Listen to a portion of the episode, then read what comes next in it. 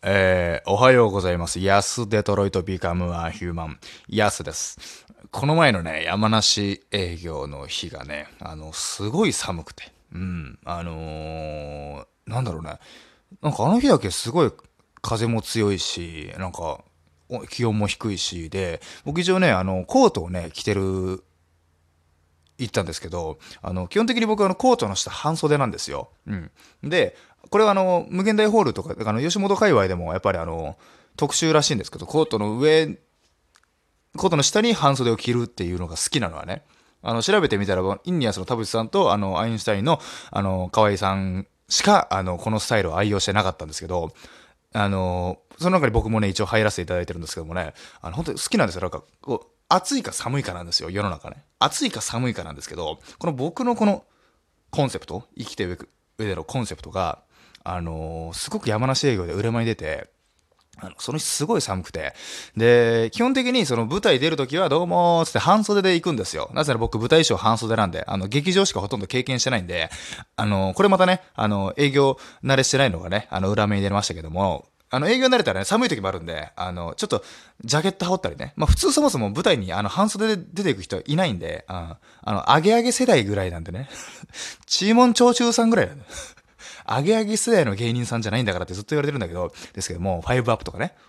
うん、で、あの、ファイブアップだよね。うん、ファイブアップでしょ。うん、そうそう。で、あの、僕はだから、舞台出るときは、えー、半袖。で、あの、ブースに戻ったら、あの、コートさ着込んで寒い寒いって言うみたいな感じで、で、ただね、その、すごいもうコート着ても寒いみたいな状況で、あの、もう、なんなら室内入りたかったんですよ。うん。待機ブースは外でね。で、室内入りたかったんですけど、これなんで室内入れないかって言ったら、あの、ずっと客席から見えるんですよね。うん。あの待機場所が透けて。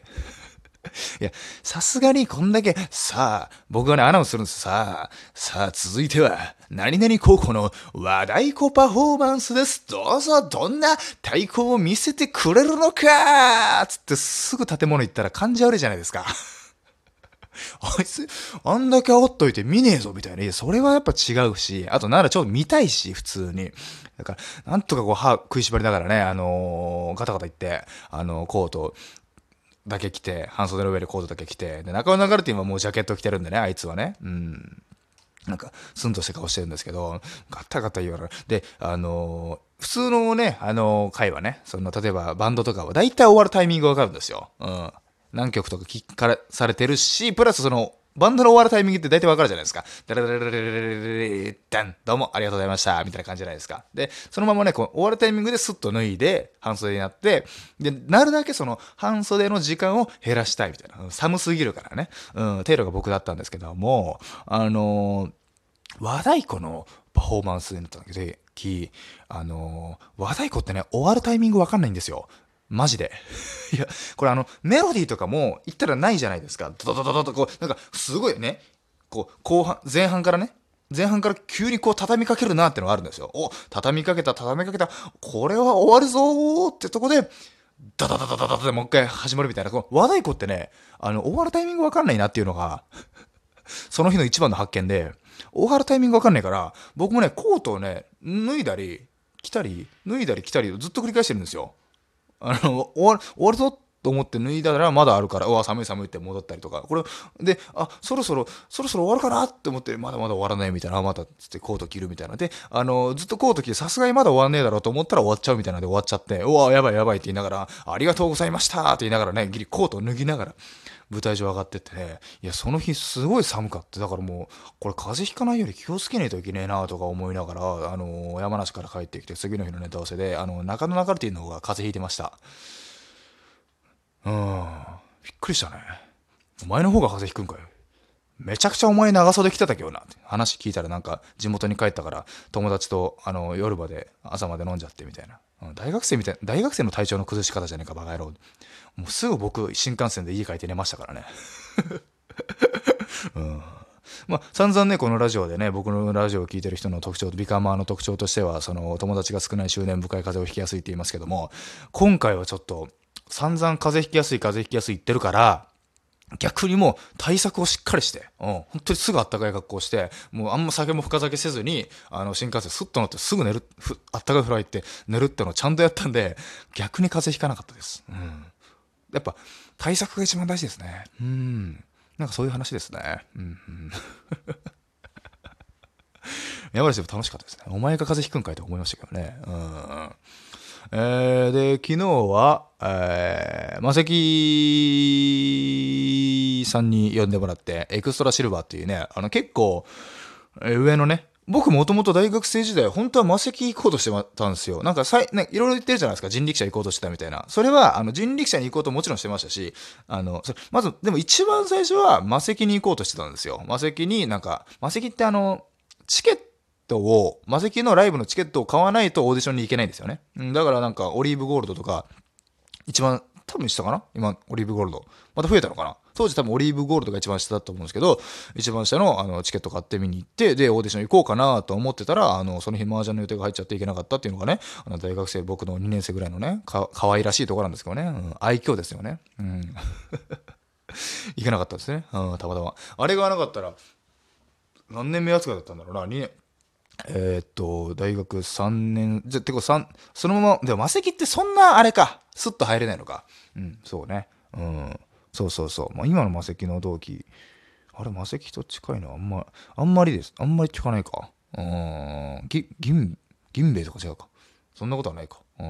まあ、そこら辺と同期になる可能性があったっていうことなんですけど、で、マセキ、それ以来の、マセキ芸能者さんのライブ、エクストラシルバーって、その、もっと結構上、もう本当に、カトゥーさんとか、カトゥーさんと、あの、まあ、ジグザグジギーさんももちろんいますけど、あと、とかですね、そのライブで。で、三四郎さんも本来出る予定だったんですけど、三四郎さんが出れないってなって、ああ、出れないんだ、残念だな、見たかったな、と思いながら、あの、崖入ったら、お疲れ様です、って言ったら、なんか、あの、三四郎っていう出番があって、出番の、あ、出るんだ、と思って、あのー楽しみにしてて。で、あのーもう一個僕すごい楽しみだったのが、あの中津川源さんに会えるっていうのがね、うん。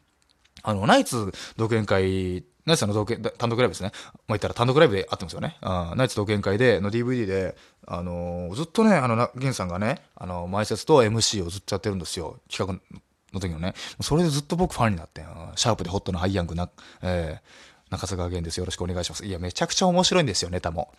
えーだって、本人が、あの、登場と同時に、面白いですよって言いながら登場しますから。ゲンさんいや、ぜひとも本当に、あれ、マセキって基本的に映像、ネタ映像上がってますけど、ゲンさんとかの上の人たちも上がってるのかな？それはわかんないですけど、ぜひとも。本当に面白い。大好きですね。ずっと僕袖で笑ってましたね。ずっと笑う、うん、楽しかったな。永遠と。永遠と楽しかったですね。ゲンさん。なんか、雰囲気もすごいやっぱり良くて、マセキさんのライブって。うん、なんか、あったかい感じでしたね。アットホームな。うん。ゲンさん登場した時だけ、ゲンさんっていうコールがね、掛け声が上がりましたよね。それでゲンさんが答え、ありがとうございますことだね。政治家みたいな。外線、街頭、あのね、スピーチみたいな感じで、ありがとうございます。中津川源、シャープでホットなハイヤング、中津川源です。よろしくお願いします。そっから。いや、面白かったな。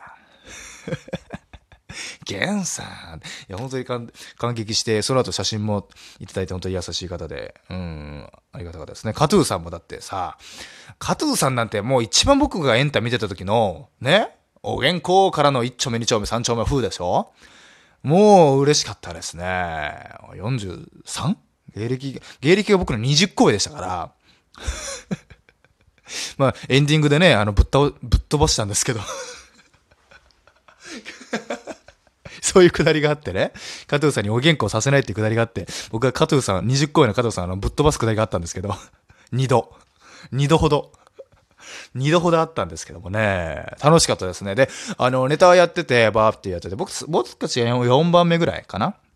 で、順番、三四郎さん出番が、あのー、5、6番手だったんですけど、三四郎さんが全然来なくて、あ、来ないな。大丈夫？遅刻遅れてんのかな？と思ったら、もう三四郎さんの出番で、大丈夫かな？と思ったら、パッて映像流れて、なんか、三四郎さんが、あの、映像でネタしだして、え、急にパブリックビューイング始まったと思いながら。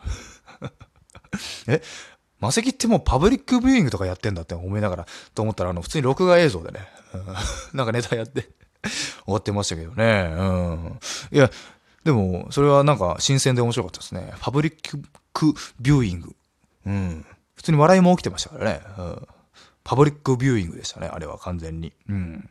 なんか、ジグザグジギーさんがオープニング MC で、なんか、もともとね、なんか国試の時点で映像出演ですみたいなのあったらしくて、僕、たまたま知らなかったんですけど、で、ジグザグさんには、あの、お客さんみんな知ってるんで、えー、の、ジグザグジギーさんが、あの、今日、三四郎見に来た人いますみたいに言ったら、結構10人ぐらい手挙げてました、やっぱすごいですね。映像だけでも見に来たっていうの。うん。それは感じましたね。うん。もう一回出たかったですね。もう一回出たいですね、和石さんドライブはね。だって最初入ろうとしてた事務所だからね、人生変わったかもしれないですからね。いつの間にか僕は今日も無限大ドーム1でね、あの、ネタやってそのまま青春ラブソング歌いライブを主催して、そのまま歌いますけども。何がどうなるか分かんないですね、人生ね。うん。まあ、というわけで今日の18時から、えー、俺のラブソングというね、お笑い大の世代がネタやって、そのまま自分の、えー、青春ラブソングを歌いライブというのがありますので、まあ結構早い時間ですね、18時から。あしかも金曜日ですの、まあまあ平日、いつも平日ですからね、結構難しいかもしれないんですけども、まあ前回ね、あの、本当に評判が良くて、大満員、超満員ということで、その流れでもう一回来たいという方がね、いらっしゃって、結構今回も80人ぐらいは来てくれるんじゃないかなと思いながらね、うん、ある程度埋まった感じにはなるんじゃないかなということで、本当に楽しみにしてますので、皆さんもお楽しみにと。えー、いうことなんですけども、あの、俺のラブソングって結構前回もやった、まあ、前回が第1回だったんですけど、一番最後にね、みんなでカラオケ大合唱するんですよ。何歌おうかなってまだ決まってないんですよね。ぱり何がいいのかな前回さ、前回あの、ニュースの、えー、ニュースのあの、ウィーク、めちゃくちゃ盛り上がってね、ああいう曲の感じをやりたいなと思ってるんで、今回は、えー、みんなで最後に何を歌うのかというのもね、またお楽しみの一つ。えー、出囃子もね、今回ちょっと僕が決めさせていただきました。ちょっと2回ね、あの、皆さんに考えていただいて、僕がうずうずしてたので、今回決めさせていただきました。以上、安デトロイトビカムはヒューマン安でした。ありがとうございました。